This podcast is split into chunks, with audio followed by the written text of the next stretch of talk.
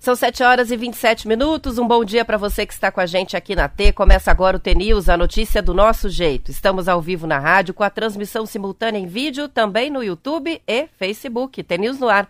Os ouvintes participam pelas redes e pelo WhatsApp 419 92770063. Hoje é quinta-feira, dia 22 de setembro de 2022 e o T-News começa já.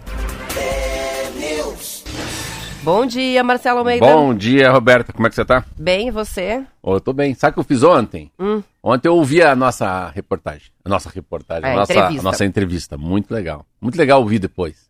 Tava ouvindo o doutor Júlio falar, mas é muito interessante. E baixei também o Kleber, né, pra gente falar do. do para quem não tá nos ouvindo, a gente fez uma entrevista muito legal semana passada e essa semana com o presidente e com o vice-presidente da Associação Paranaense da Psiquiatria, falando do, do mês amarelo, aí que é o, o mês da, Prevenção, da, da do prevenção do suicídio. Mas muito mais do que isso, falamos das doenças, né? Falamos das. E, e tem coisa muito legal, eu tava pensando porque. Por que uma entrevista é muito boa, né? Uma entrevista é muito boa quando a pessoa faz muita analogia, muita metáfora e muitos exemplos, né? Exemplos do dia a dia. Então, ele falou um que eu acho muito lindo, ele falou assim, ó, o maior inimigo da psiquiatria é a comadre e a vizinha. A comadre fala, olha, toma essa pílula aqui que já passa a tua tristeza.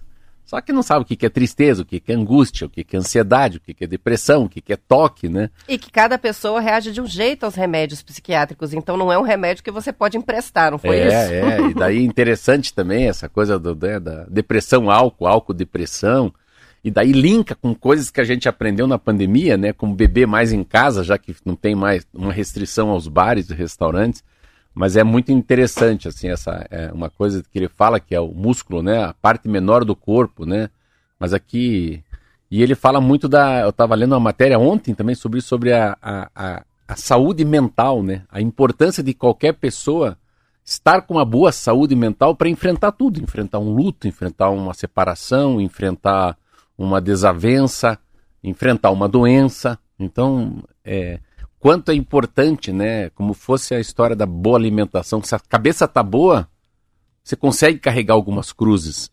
Não carregar cruzes, né? Mas assim, você consegue viver na diversidade da vida, né? A, a tua resiliência. Acontece uma briga na família, mas se tá com a saúde mental porreta mesmo, assim, bem colocadinha, bem forte, né? Com muito capacidade aeróbica, assim, não, eu vou, vou encarar isso desse jeito, daqui a pouco eu já saio. Não se fragiliza tanto, né? Pensa mais na solução do que no problema. Como é que não cai, né? Como é Faz que não toda a diferença, É. muda uma chave, né? muda uma, muda uma chave? Engraçado isso, muda uma chave. Você Bom, falou, quem não ouviu as entrevistas Ah. pode ainda assistir no YouTube. É só clicar lá na playlist Entrevistas, que tem as duas na sequência. A do Dr. Kleber e também tá lá a. Como era mesmo o Dr. nome? Júlio Dutra. Dr. Júlio Dutra. Então tá lá, pode assistir, compartilhar. Muita gente pediu o link ontem. É, e para tá nós muito enviando. interessante, assim, para mim tem uma coisa muito legal, assim, eu sei que é, é, eu tenho paixão pelo interior, fiz muita campanha, acho que uma coisa é morar em Curitiba, outra no interior, o Paraná é de verdade no interior. Nossa, os caras serem do interior para mim, um ser de Guarapuava, outro morar em Faxinal é o que tem de topzera. Porque assim, sabe, ah, o cara é presidente da Associação Brasileira Paranaense, mora em Curitiba. Não. É, é saber que ele mora em Faxinal, né? E o outro mora em Guarapuava é muito legal. E eu não sabia. Eles têm vice-presidências, né? Também, é legal Em isso. várias partes do estado, então é né? meio que, meio que regionalizado. Vamos que vamos? Vamos que Eu- vamos. Eu, eu tomando café, a Roberta para de falar e fica me olhando. Fiquei pensando, ah, hoje eu, eu tô pensando no que a gente vai falar na sequência, que É é, sobre o início da primavera. É. Que não dá nem vontade de falar, né? Porque nem parece que a gente tá começando a primavera hoje. Já tem gente, inclusive, participando com, com relação a isso. Primavera né? com 15 graus de noite. É, enfim, mas daqui a pouco a gente vai falar sobre Vamos de Alma T?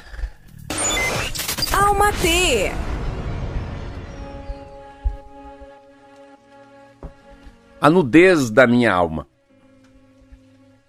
Eu tentei lutar contra a ensurdecedora intensidade que carrego dentro de mim. Tentei sufocar a voz do meu coração. Tentei ser menos sensível, tentei controlar a maneira como sempre senti tudo e tanto. Eu tentei. Mas ao tentar sufocar minha verdade, sufoquei meu coração. Ao me afastar da minha luz, deixei de brilhar. A minha sensibilidade a, a absolutamente tudo é uma bênção e uma maldição. Porque sentir tudo e tanto sempre foi muito desafiador. A tristeza e a alegria têm uma intensidade absurda no meu mundo. Às vezes é bem difícil encontrar o equilíbrio entre meus muitos extremos. Mas sabe de uma coisa? A decisão foi minha. Escolhi, escolhi pagar o preço por ser exatamente como sou. Fiz disso a minha missão nessa vida. E nessa corda bamba de emoções, sob um mar profundo de sentimentos, vou me equilibrando, me descobrindo, me acolhendo e me permitindo sentir, seja lá o que for. Entre dias escuros e iluminados, aprendi. Aprendi a celebrar a minha existência e tudo que me compõe. Eu deixei de buscar o meu lugar no mundo, porque percebi que o mundo é meu lugar. Não preciso pertencer, me encaixar ou seguir os passos de ninguém. Preciso somente ser com honestidade, com vontade, com verdade, com todo o amor que existe em mim. Vandiluz. Muito bom. Que lindo, né? Bonito. São 7 horas e 33 minutos falando em resiliência, né? Ela sempre traz mensagens de resiliência, na, no livro principalmente, né? É, os, os pequenos textos que falam sobre isso, sobre superação. Sabe que ela, ela, ela tem uma, uma, capacidade assim de, de, de, é, Olha, o que ela escreve, o que ela escreve pode ser uma bússola para a saúde mental. O que ela escreve é um pouco de psicologia, o que ela escreve é uma, é uma capacidade de a gente primeiro se amar para amar o outro depois. É uma capacidade de a gente entrar numa, né? De entrar numa briga, entrar numa guerra, entrar numa discussão, sabendo com quem que a gente está brigando. Sabe, é começar uma discussão sabendo que vai ter que ter um fim, é que, que existem ciclos na vida, que as coisas se fecham, né? E que nada é muito bom para sempre e nada é muito ruim para sempre. Então, ela tem uma, uma sacada assim que ela, em alguns momentos, ela vai fazendo que a vida vai levando ela, daqui a pouco ela toma conta da vida. É uma coisa muito linda essa coisa do controle. Eu estava falando aqui quando eu, fui visitar um psicólogo, um psiquiatra e percebi que eu comecei a a, eu fui dono do controle, não é o controle que manda em mim, né? É eu que controlo a vida, não é a vida que me leva, né? Não é a vida que leva a gente. A gente fala, opa, mas isso aqui não é o que eu quero para minha vida. Então, é, é, a capacidade que ela tem de recuar, de voltar atrás, né? De se reinventar, de se revisitar, é muito legal. São 7 horas e 34 minutos. A Adriana de Colombo está desejando, está falando, né? Uma bem-vinda primavera. Tem foto chegando aqui do dia de primavera do Sinésio, com o tempo bem fechado, né? Uma excelente primavera, meio fechadinho o tempo. Meio? a gente hoje não tá com cara de primavera, não. É, até no norte do estado, Marcelo, as máximas hoje estão em torno de 21, 22 graus. Não passa disso. Então, tempo mais fechado é, alguma chuva. E o inverno se despediu ontem com temporais em várias cidades do Paraná e causou inclusive estragos. Estragos, né? Toda a região de Londrina enfrentou ventos fortes que derrubaram postes e até o silo de uma cooperativa. Na região de Campo Mourão, o que assustou foi o granizo. A primavera começa hoje e a previsão é de que continuem a ser registradas grandes oscilações de temperatura e variações bruscas, semelhantes às registradas em agosto e na primeira quinzena de setembro. A diferença é que essas mudanças de tempo estarão mais associadas à passagem de frente fria sobre o Paraná, segundo o meteorologista do CIMEPAR, Reinaldo Knaib. A previsão é de que o fenômeno Laninha vá continuar, o que significa mais impacto sobre a agricultura, já que o regime de chuva se torna mais irregular e imprevisível. O fenômeno climático Laninha provoca um resfriamento das águas do Pacífico Equatorial e, consequentemente, reduz a ocorrência de chuvas no sul do Brasil. Na safra passada, Argentina e Paraguai tiveram grandes prejuízos por causa disso. A notícia, então, não é das melhores aí para os agricultores. E com relação às temperaturas, hoje a gente está com essa temperatura mais amena, amanhã vai cair bastante. A mínima aqui para o Paraná é de 6 graus em várias caramba, regiões sul. Caramba. Francisco Beltrão, Pato Branco, União Vitória, Guarapuava 4 graus, Curitiba 6 graus, então primavera começa uma gelada. Uma mudança grande, né? Assim, no fundo tem uma, uma, é uma disparidade né, das estações.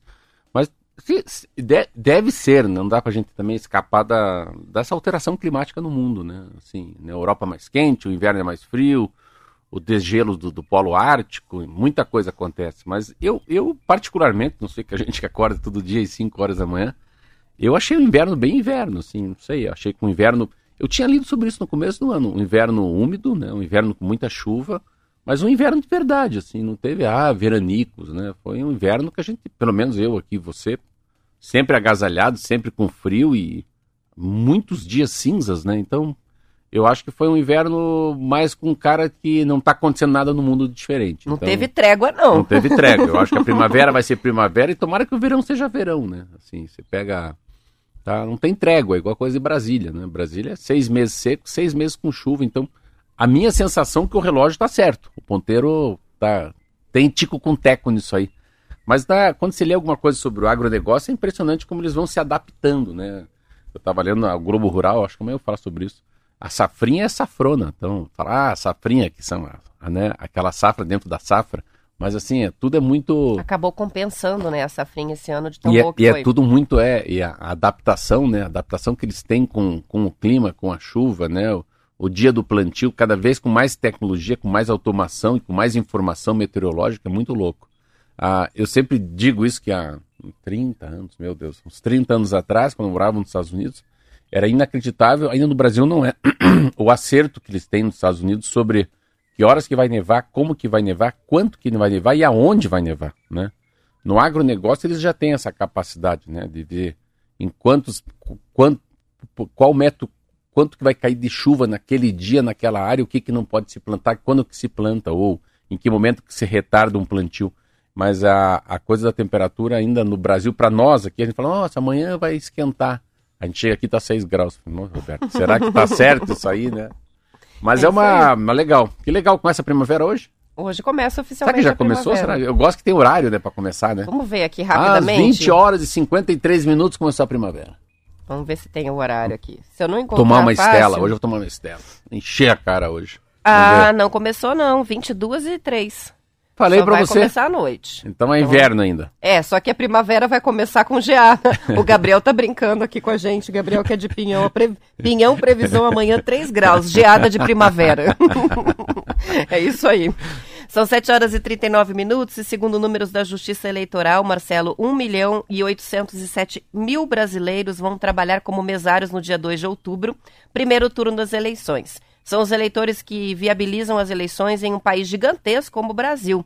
950 mil pessoas foram convocadas, 856 mil foram como voluntários. As mulheres são maioria entre os mesários, 68,2%, enquanto os homens representam 31,8% do total. Mais de 4 mil mesários têm algum tipo de deficiência, Além deles, trabalham para fazer a eleição acontecer os funcionários da própria Justiça Eleitoral e forças de segurança pública. Este ano, o número de eleitores chegou a 155 milhões 756 mil, 6% a mais do que na eleição de 2018. As, as mulheres são maioria, 52%. Os três maiores colégios eleitorais do país são São Paulo, depois Minas Gerais e Rio de Janeiro. Ainda sobre os mesários, uma curiosidade: a eleição deste ano terá número recorde de voluntários. Na eleição de 2018, cerca de 430 mil pessoas se ofereceram para a função. Neste ano, são 856 mil. A reportagem é do Estadão. Você vê como, como essa coisa do voluntário foi pegando no mundo. Eu me colocaria voluntário. Eu não posso porque acho que eu, como eu fui candidato várias vezes, eu sei que o Tribunal Regional Eleitoral tem eu como um homem político. Então acho que parece que eu não posso participar nem vou ser convidado. Mas é, essa coisa do voluntário veio muito com a pandemia, né? Muito. A Marlete foi convidada. É, muito legal. A Marlete legal. vai ser esse ano? mesária esse ano. É, eu, eu acho uma coisa assim, eu acho uma, uma, um ponto cívico, assim, né, de, de, de né, ser brasileiro, ajudar, e, e, é interessante, é, uma, é um movimento diferente que tem nas eleições, né, essa eleição muito polarizada e com muito, muito fake news, você vê que parte da população eu quero trabalhar no domingo, né, eu quero fazer parte dessa desta festa democrática. E é engraçado, Roberta. Você falou um negócio interessante, vou pegar um, uma carona. Eu estava vendo hoje, de madrugada, que os presidentes agora estão focando nos colégios eleitorais maiores. Você vê, Lula, Bolsonaro, Ciro, Tebet, estão tudo indo para o Sudeste, né? Então, há, há 10 dias da eleição, a sacada é ir para lá. E uma coisa que você começa a perceber, assim, é que essa eleição, eu estava lendo um artigo que eu tenho, penso muito parecido com a, a, o Abílio Diniz, fala uma coisa muito que a, passada a eleição, mais um mês, dois meses, acabou essa, essa briga, essa, sabe, as coisas vão ser acertadas, né? não tem como tocar o Brasil sem falar com o Congresso, o Supremo Tribunal Federal é uma instituição forte, então tudo que está acontecendo, que passa do limite da normalidade, da, da civilidade, né, de, assim, de uma festa democrática, os ataques acabam depois da eleição. Deu no Simone, deu Ciro, deu Lula, deu quem deu, a coisa. Eu também pego essa sensação que vai ser amenizado, que não, que não vai ser tão ruim o pós-eleição, no dia 3 de outubro, ou né, no, no final da eleição, que pode ser o segundo turno. São 7 horas e 42 minutos. Um levantamento feito pelo portal Bem Paraná com dados do Detran, Marcelo, mostra que a frota de veículos do Paraná está envelhecendo. Nos últimos 10 anos, o número de veículos com menos de 5 anos de fabricação caiu quase um terço no estado, enquanto a frota com mais de 10 anos dobrou. Os dados mostram que até 2011 a frota de veículos com 0 a 5 anos de fabricação manteve uma tendência de crescimento no estado, chegando a representar mais de um terço da frota, ou 35%. Desde então, a frota foi envelhecendo e a renovação não aconteceu no mesmo ritmo, tanto que no ano passado o número de veículos com os mesmos até 5 anos representava menos de 16% do total. Em 2011, a frota paranaense somava 5,4 milhões de veículos dos quais 1 milhão e 900 eram fabricados nos cinco anos anteriores. Já no ano passado, quando a frota bateu a marca de 7,9 milhões, o número de veículos com menos de meia década havia caído para 1,25 milhão. Por outro lado, os veículos com mais de 10 anos de fabricação chegaram a representar no começo da década passada menos de 43% das unidades circulando e hoje são 63%. E em número absoluto, a quantidade de veículos mais velhos nas ruas praticamente dobrou, passou de 2,5 milhões para 4,9. Essa é uma matéria que, primeiro que você não pode colocar tudo junto, né? Aí que é o problema. Coloca moto, carroça, caminhão, ônibus junto, então daí a pesquisa fica... Deveria fazer com veículo, né? Com carros leves, né? a gente tem uma noção melhor. Primeiro que também tem outro problema, que também tomar cuidado com essa pesquisa, é que é, várias locadoras de carro no Brasil há muitos anos licencia um carro em Curitiba. Então, a frota do, do Paraná não é essa. É a frota do Paraná porque está escrito Curitiba, Paraná. Mas é uma frota que está andando lá em Betim, está andando lá em Caxias do Sul. Então, no Brasil inteiro tem locadora, porque lá na época do Jaime Lerner tinha uma isenção ou uma, uma, uma cota, um percentual diferente no IPVA para quem tinha locadora de carro. Então, também não é essa frota do Paraná, sabe? A gente acha que isso aí está rodando. E a, quais são os motivos, né, Roberta? Primeiro que primeiro que depois de 20 anos não paga IPVA. Então tem muito eu, eu particularmente tenho muito carro, o Marquinhos dando risada, o fusquinha dele. Então, se você não paga IPVA, as pessoas têm uma coisa de conservar um pouco mais, né? Segundo que vai ficando com o carro um pouco mais desgastado, também não precisa ficar pagando seguro, que ninguém vai roubar. Então, a, a permanência num carro com mais tempo é, é uma sobrevivência.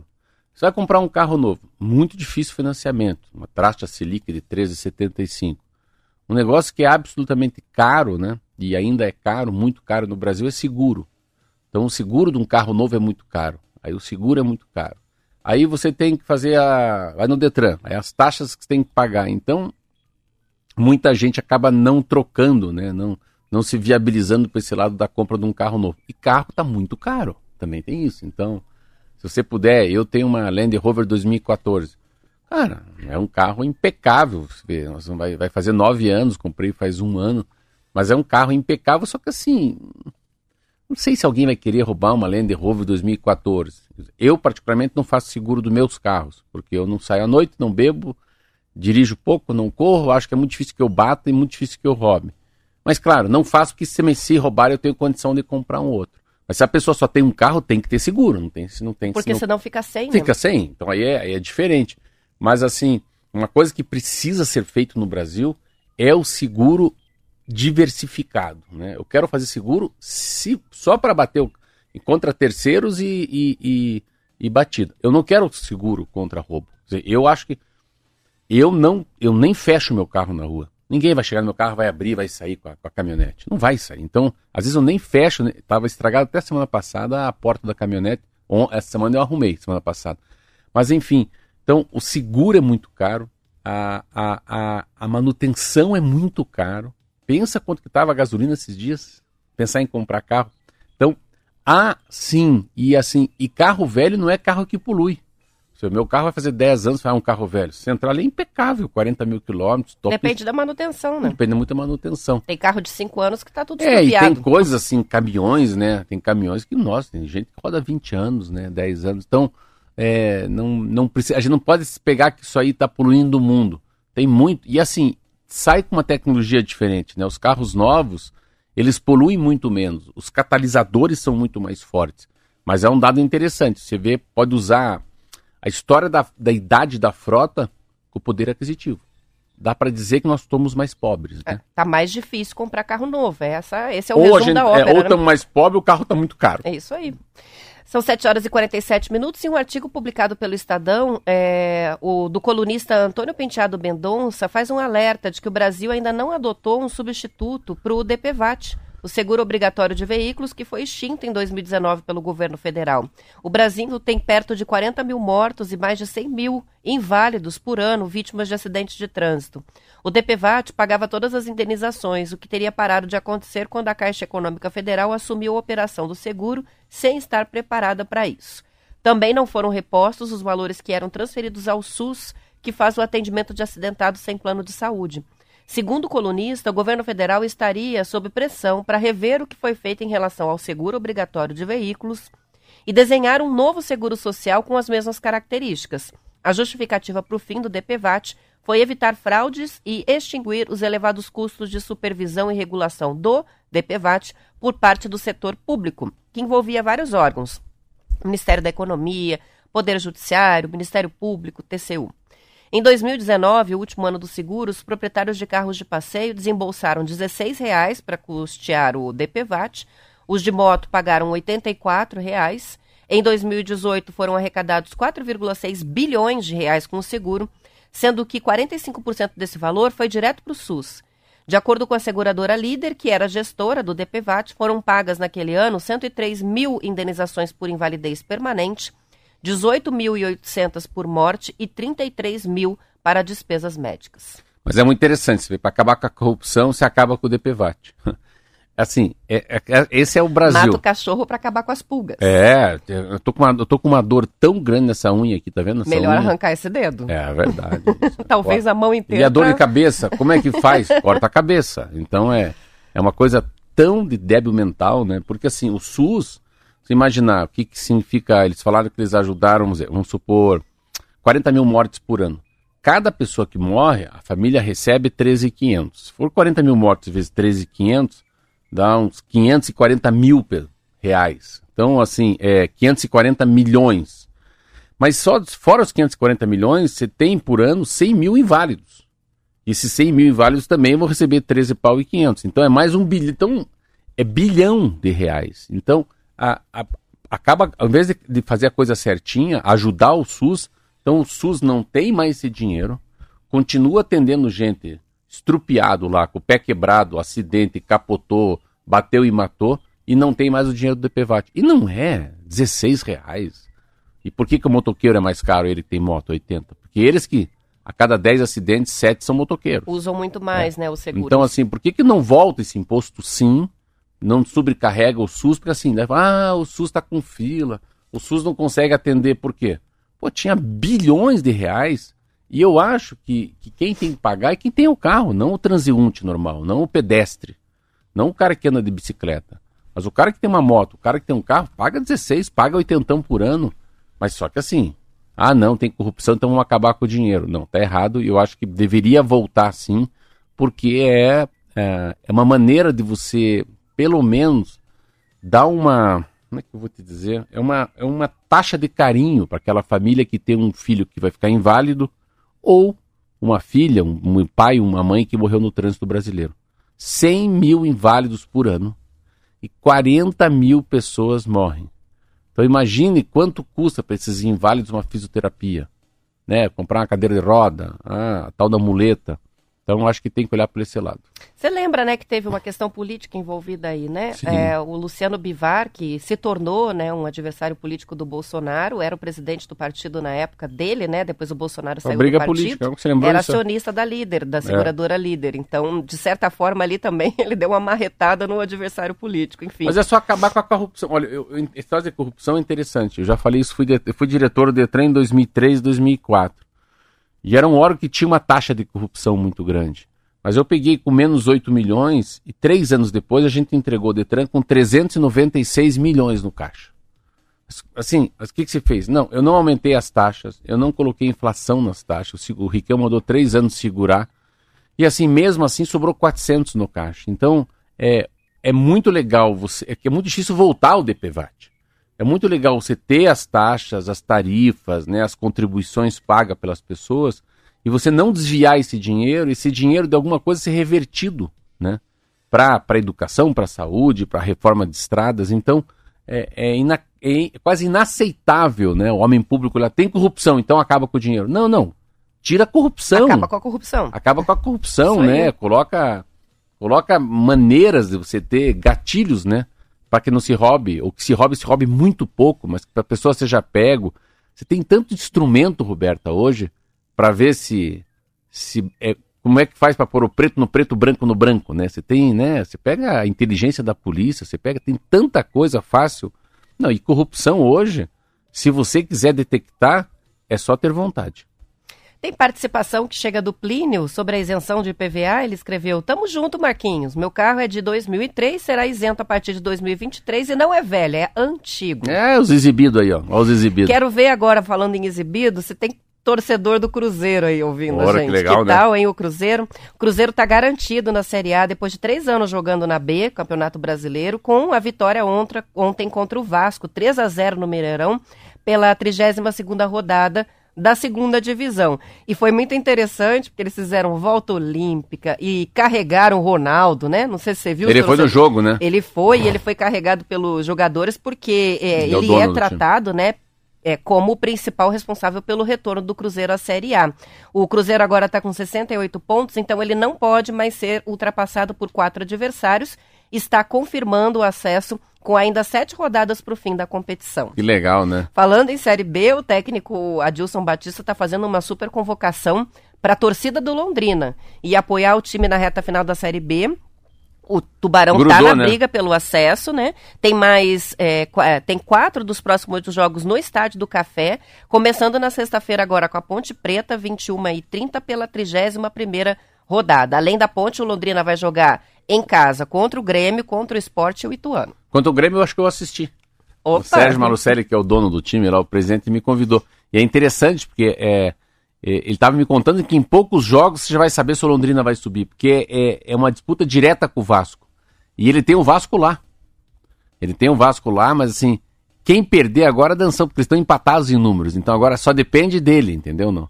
É, quem ganhar todos está dentro. Quem ganhar todos menos um está fora. Então é, é inacreditável o futebol. Imaginar que o ano passado ele foi no último jogo ele conseguiu ficar na Série B. E esse ano ele vai poder ir para a Série A. Ele foi o último jogo, foi um jogo do Náutico. O Náutico, o Náutico conseguiu empatar com o Remo, um negócio assim lá no Nordeste. Ele não me contou. lembrava disso. É, ele foi em último colocado. Ele ficou ali na, no gargalo, assim, sabe? Ali na, dali para trás era já é a zona de rebaixamento. E esse ano, você vê. Pensa, pensa o Londrina na primeira divisão. Não, vai ser incrível se isso acontecer. Não, Tem que torcer divisão, mesmo. Eu, eu apoio você ir lá, dar é. uma força pro, pro Tubarão. Vamos tirar o Vasco. São 7h55, vamos encerrando a edição estadual. Depois do intervalo, tem a noticiária da sua região. A gente continua com a programação para a parte do Paraná, transmissão também no YouTube e Facebook, vai até as 8h20. Aos que ficam, boa quinta-feira. Amanhã é dia de conta, hein? A gente espera por vocês. Tchau, tchau. Até amanhã.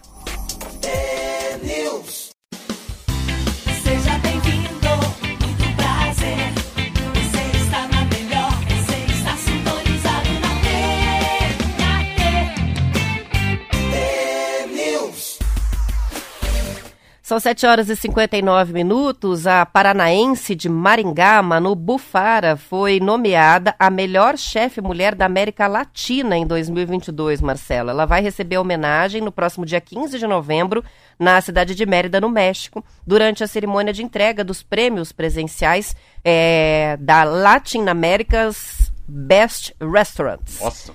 Em declaração à organização do evento, a Manu disse que está sendo reconhecida não só pela comida, mas também pela filosofia dela. Diz também que pretende usar a plataforma para elevar Curitiba ao palco mundial e mostrar como o envolvimento da comunidade em torno da comida pode levar é, a uma melhor qualidade de vida para todos. Manu Bufara cria pratos com ingredientes vindos de produtores locais no restaurante dela aqui em Curitiba, que tem o mesmo nome, né? O restaurante da Manu. Você conhece? Eu sabe que eu não conheço, eu sei onde que é, as pessoas gostam muito.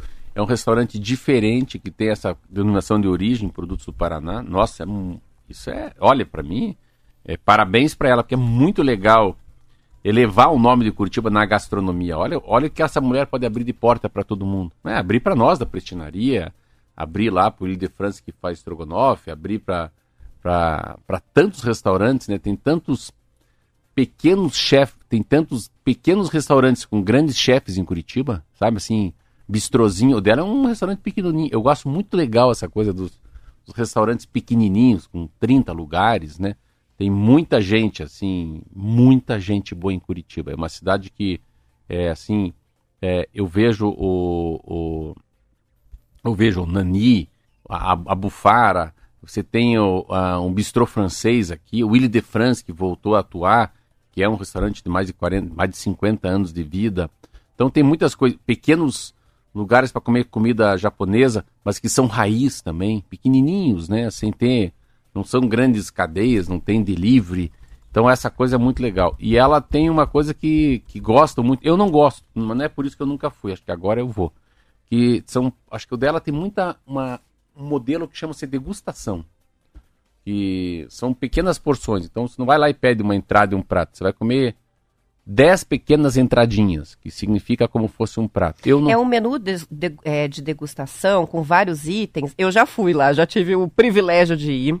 É, é, impressionante o que ela serve lá. Primeiro que não, não é um cardápio fechado, ela não tem menu fechado, porque ela trabalha com os peixes da, da época, com é, os vegetais é sazonal, da né? estação, né? ela trabalha com a questão da sazonalidade dos ingredientes porque busca os ingredientes frescos é, e de produção, é, tem um cuidado, né, até com a produção, por exemplo, a pesca, né, artesanal, é sustentável, é desse tipo de pescador que ela compra os peixes, então é o peixe daquela época, é a, é a horta, a questão do campo, enfim. Mas é, é, um tipo de comida que se chama comida molecular, né? Molecular. Então, é, parece uma coisa de laboratório, vem uma, um prato lindo, são porções pequenininhas, assim, para você experimentar, né, nesse menu degustação, mas vem ali uma bolha. Aí você não sabe o que é aquela bolha. Aí aquilo é feito com é, uma porção de ingredientes, tem sabor de peixe, não sei. Mas você, na hora que você olha, você não reconhece. O é. Inclusive, de tanta transformação é que o processo da, da, da, da gastronomia molecular faz. Então, é meio laboratório, eu, eu meio fui. fogão. Ali perto, perto da minha casa também tem um molecular, que é, muita gente vai, tapas, não sei. Isso. É, mas eu nunca fui, eu não, eu não sei como é que é, assim, eu tô, eu, mas é, eu acho que ela abre um caminho enorme, porque Curitiba está começando a ter essas coisas assim, café, tem cafeterias maravilhosas, padarias maravilhosas, daí assim, bistrôs maravilhosos. Então, é, é uma cidade que ela também pode ser conhecida pela gastronomia, né? É, a gente pode, não que, mas não precisa ser São Paulo a capital da, da, da gastronomia. Claro que eles são muito maiores, a diversidade é muito maior. Rio de Janeiro também come-se muito, o Brasil come-se muito bem, né? Mas eu acho legal Curitiba começar a cativar. Eu vejo isso pela prestinaria. As pessoas gostam muito de comer em Curitiba, assim, né? E não, e não é aquela coisa de Santa Felicidade. Santa Felicidade é outro mundo, né? Santa Felicidade é uma coisa mais, mais turística, não é a qualidade. A Manu não. A Manu vai para a essência da comida, para uma coisa é, sofisticada, simples, que você não sabe bem o que é, mas é muito boa. Não, como é que vai receber um Eu acho prêmio? legal que ela usa no lugar de alta gastronomia, ela coloca alma gastronomia. Ah, que legal. Fofo, né? Legal. Enfim, é muito legal e assim, pensando que quase sempre quando a gente vê qualquer ranking de restaurantes, chefes, a gente só vê é, nomes de São Paulo, é, do Rio de Janeiro, tem uma paranaense aí não é uma das, Não, é não. a mulher que ficou com a melhor colocação na América Latina. Maravilhoso. É, na América Latina, né? É, da América Latina. Não é no Brasil, não é no Paraná só, não. Muito bom. São 8 horas e 5 minutos. O presidente Jair Bolsonaro sancionou ontem, Marcelo, o projeto de lei que obriga os planos de saúde a arcar com tratamentos que não estejam na lista de referência básica da Agência Nacional de Saúde Suplementar. A proposta determina que a lista da ANS com a relação de procedimentos sirva apenas como referência para os planos de saúde, é, o que não significa que os itens que constam no documento são os únicos que devem ter a cobertura. Por isso, os beneficiários dos planos vão poder requerer a cobertura de tratamentos que não estejam listados. É necessário apenas que haja a comprovação científica ou que o tratamento seja reconhecido por alguma agência estrangeira. Entidades contrárias ao projeto argumentam que os planos de saúde terão mais custos e que a conta vai ser repassada aos consumidores. Por outro lado, associações que representam pessoas com deficiência, autismo, doenças raras, defendem esse projeto. As informações são da Folha de São Paulo. Ah, eu tenho uma, eu tenho uma posição, se fosse para ser presidente, eu acho que as coisas muito complexas, né, com- de, de alta complexidade, de difícil tratamento e caro, deveria ser do SUS. E a, a gente também tem que pensar isso. Se, se o Bolsonaro faz isso, tem uma Agência Nacional da Saúde, tem pessoas pensando. É o que, que cabe também no orçamento do plano. Não adianta colocar um negócio que depois ele não consegue pagar e não consegue ser bem atendido, ou vai repassar para mim. Daí também não adianta. Se eu saio lá de 800 pau para um pau e 200, aí também não, não, não refrescou nada. E eu ainda acabo não tendo aquela doença. Então, assim, eu acho que doenças de alta complexidade deveriam ser feitas pelo SUS, nem pelos planos de saúde, nem que seja o plano de saúde mais, mais topzera, do Albert Einstein.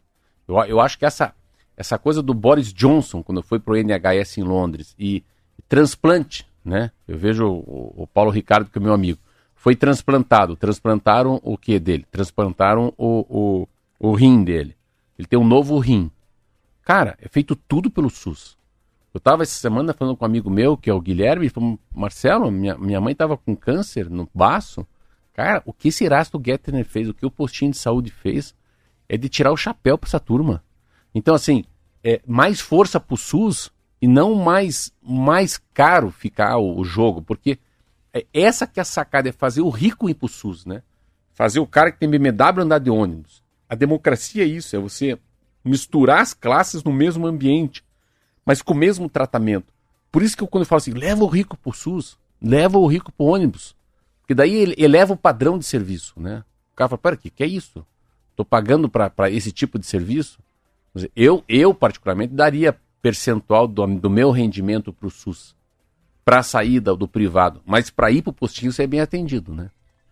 Mas o postinho, o SUS, a primeira entrada da, já é muito bom. Eu tenho ouvi muita coisa boa falando, ó, duas pessoas, um que é transplantado, que não é uma coisa fácil, e o outro um câncer, de pessoas que têm uma condição financeira maravilhosa e foram atrás do SUS. O transplante parece que nem dá para, tem que ser pelo SUS, porque tem uma lista, entendeu? Então, se pega o HC, Cara, o HC tem uma área que só. A com- fila é única, né, é, a fila é. HC é tem uma.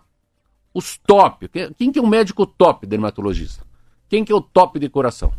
Quem que é o top de ginecologista? Sabe onde eles estão? No HC. Sabe por quê? Não, porque ele é tão bom que ele só quer pepino. Eu fui entrevistar um médico, Roberta. São Eu- os hospitais que são referência, muitos são professores da Ah, Universidade isso. Federal, né? Assim, e Trabalham sabe, no sabe quando eu chego, ah, eu bati a cabeça. Sai daqui, cachorrado. Quem bateu a cabeça? Vim aqui, bateu a cabeça. Ai, cortei o dedo. Ai, quebrei o pé. Não. Eu fui numa área, Roberta, que só tem mulheres grávidas com a pressão alta e diabetes. Eles me explicaram que mulher grávida com diabetes e pressão alta, a chance de morrer a mãe e o filho é enorme. A diabetes gestacional que chama, né? Às vezes a mulher não tem diabetes, mas na gestação ela apresenta o quadro da diabetes. É, então, assim, o banco de, Perigosíssimo, né? Banco de leite. Cara, eu, eu fui lá, eu fiquei tão chocado, assim, tão impressionado pro banco de leite, né? A ama de leite, né? As mães que dão leite para essas crianças que não. E além de receber as doações de leite, de excedente, porque muitas mães fazem muita produção de leite, Sim. e não conseguem que o bebê mame tudo aquilo. E aí isso causa uma porção de problemas para a mãe, porque empedra, aquilo inflama. Além de receber é, as doações, elas são especialistas em fazer as manobras para conseguir desentupir aquilo ali. Então as mulheres é, de todas as classes sociais, muito, quando é. tem problema com a amamentação, vai lá no banco de É, leite então, do HC, porque elas Tem sabem. essa coisa das excelências, né? Você pega Pequeno Príncipe. Tava vendo uma matéria, o Brasil inteiro vem pra cá. Sabia disso ou não? Não é o cara aqui de Curitiba, o cara do interior, o cara lá de Chapecó, o cara lá de Curitibanos vem pra cá. Criança com problema, Pequeno Príncipe, vambora. É, o Evangélicos Queimados, né? Que também É. atende boa Essa- parte pelo SUS, né? É, se a gente bater o cara, vamos pra onde? O Cajuru. Ó, já tem na cabeça direto, né? Entra, Ou entra- HT, depende O HT, é. da- é. do local. É. isso aí.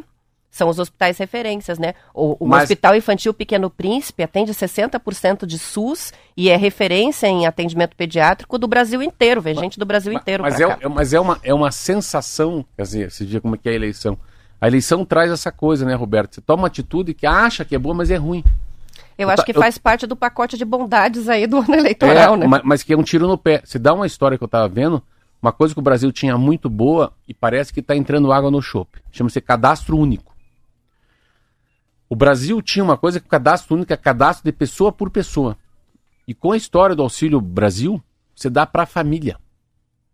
Então você dá 600 reais por família. Você está ajudando menos gente. A sensação que você está ajudando gente que não precisa ser ajudada. E quando você tinha o cadastro único, a sensação que você tem um raio-x muito maior da pobreza no Brasil. Então você vê quando as coisas são feitas muito em cima, aos 47 do segundo tempo, sem muita coerência e racionalidade, pode virar um tiro no pé. Né? Aquilo que é remédio vira veneno, entendeu? Não? Então eu estava vendo muita coisa legal sobre isso. assim.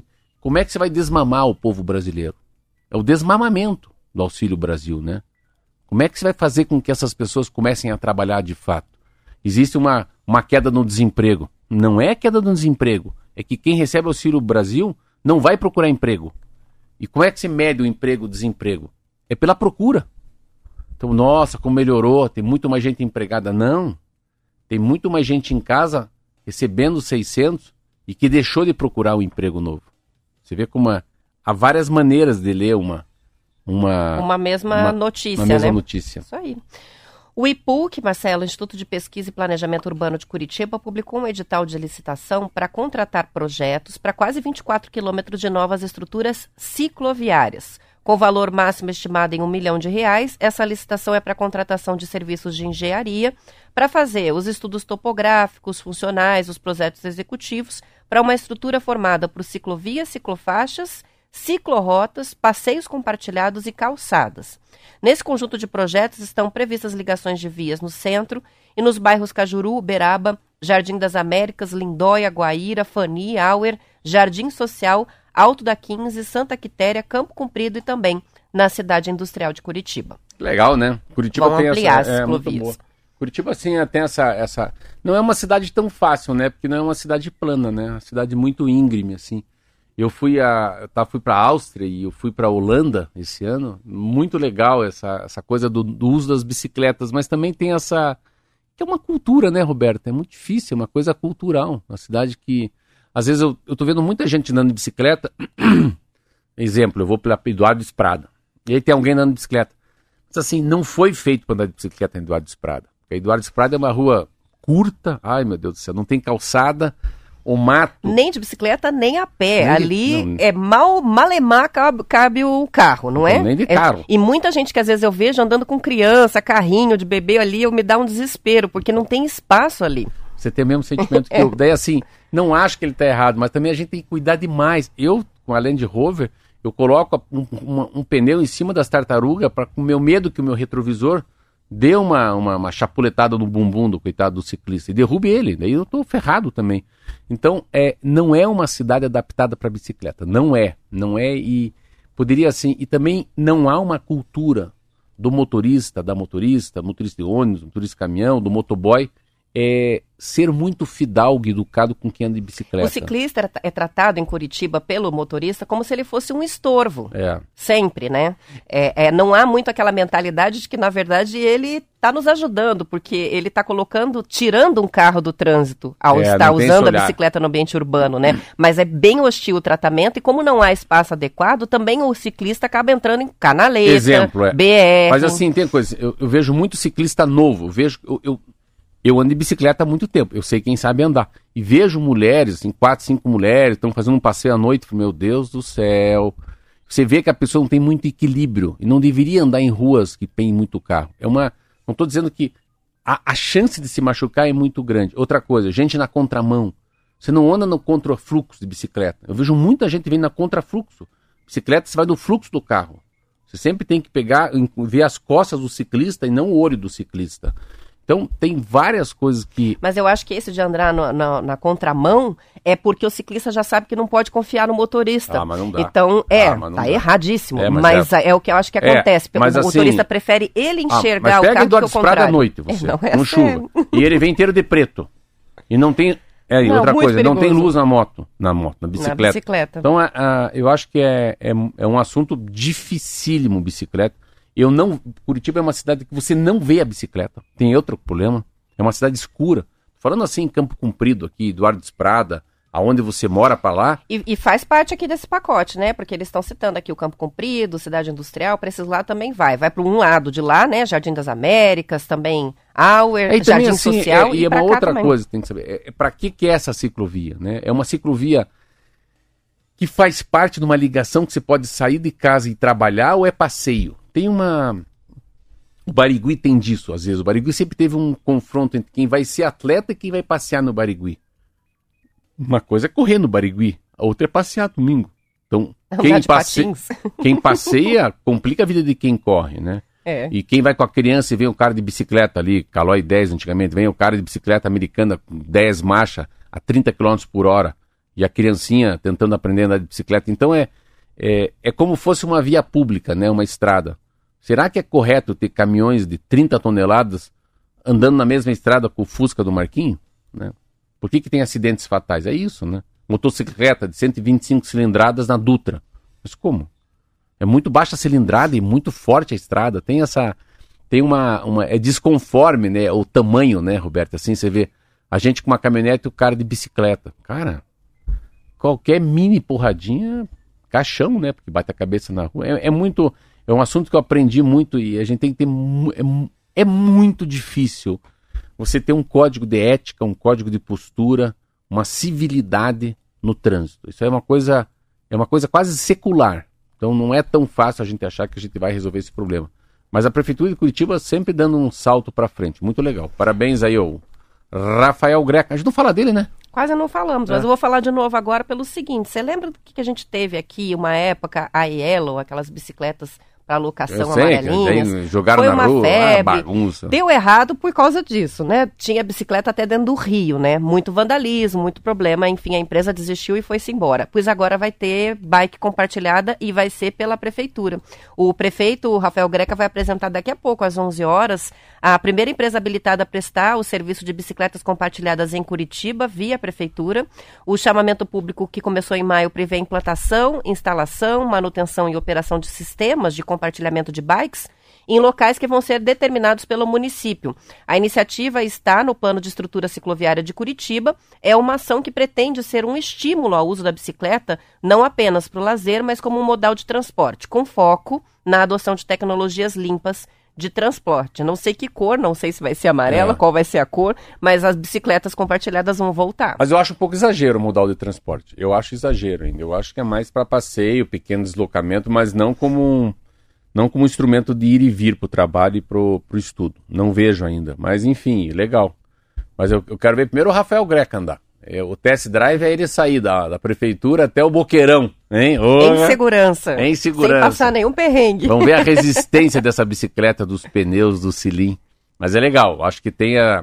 é, é, deve ser muito difícil o projeto ficar em pé. Eu não consigo ver ficar em pé. Aquele da bicicleta, eu fiquei vendo. Cara, esses caras perderam bilhões de reais no mundo esse negócio da bicicleta, sabia? Bilhões, era um fundo, eu li sobre isso. Os patinetes são bilhões de reais, porque é subsidiado. O que você paga não paga a conta, entendeu? não paga a, a reforma, não, a conta não fecha, Roberto. Mas assim, mas quando vem da prefeitura, eu acho que pode ser um, uma boa tentativa. Eu não boto muita fé que funciona. Eu acho que é um sistema que pode ser abandonado daqui a tempo, principalmente por causa do vandalismo. São 8 horas e 19 minutos, a gente vai fechar. Antes, só vou registrar rapidamente aqui que o Romildo mandou uma mensagem dizendo que Londrina e Grêmio devem jogar em Cascavel e que a gente está convidado, Marcelo, para ir lá comer uma bisteca e tomar uma esteca. Legal. Sabe por que é lá? Hum. Porque, no fundo, o Londrina queria fazer mais dinheiro, que fatura mais em Cascavel. Mas depois também que meio que se arrependeu, né? Porque agora ele não precisa de dinheiro, ele precisa de torcida. Isso aí. Vamos encerrando por aqui. Amanhã a gente volta às 7h25 com mais T-News. Uma boa quinta-feira. Tchau, tchau. Até amanhã.